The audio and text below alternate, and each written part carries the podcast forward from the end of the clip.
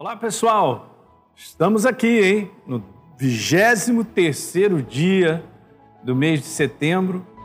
E hoje vou fazer um comentário mais de duas passagens, mais duas passagens do livro de Provérbios, no capítulo 23. A primeira parte do verso número 7 diz: Pois como você imagina em sua mente, na sua alma, a palavra alma aqui significa o seu interior, na sua mente, no seu pensamento, como você se imagina, assim você é. Gente, isso aqui é fantástico para provar exatamente isso que muitas vezes nós não percebemos. Nós somos, na prática, aquilo que pensamos ser.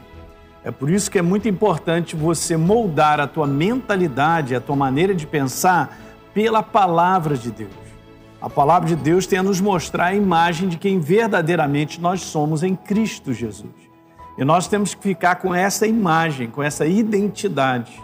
E não muitas vezes aquela imagem do espelho que a gente está caidinho, que a gente olha, que a gente sente que está mal e tal, mas isso aqui é uma verdade.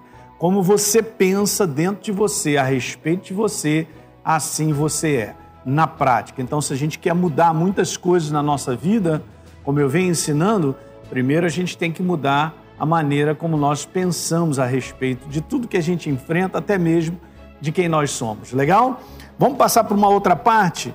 No verso número 17 diz assim: No temor do Senhor você vai perseverar, Elinho, todos os dias, porque haverá bom futuro e não será frustrada a tua esperança. Meu Deus, que coisa maravilhosa, né? Então é esse conteúdo, gente, de temer a Deus não é um sentimento para com Deus, mas é um comportamento para com a sua verdade. Então, se eu ponho a verdade em prática, eu quero te falar que isso é temer a Deus. E aí está escrito que o meu futuro será bom e não será frustrada a nossa esperança. Não é maravilhoso a gente já ter essa certeza que nós sabemos que o nosso futuro nele é maravilhoso? Já está tudo resolvido por causa da verdade que hoje nós colocamos em prática. Ok, gente? Muito legal, hein? A gente se vê amanhã.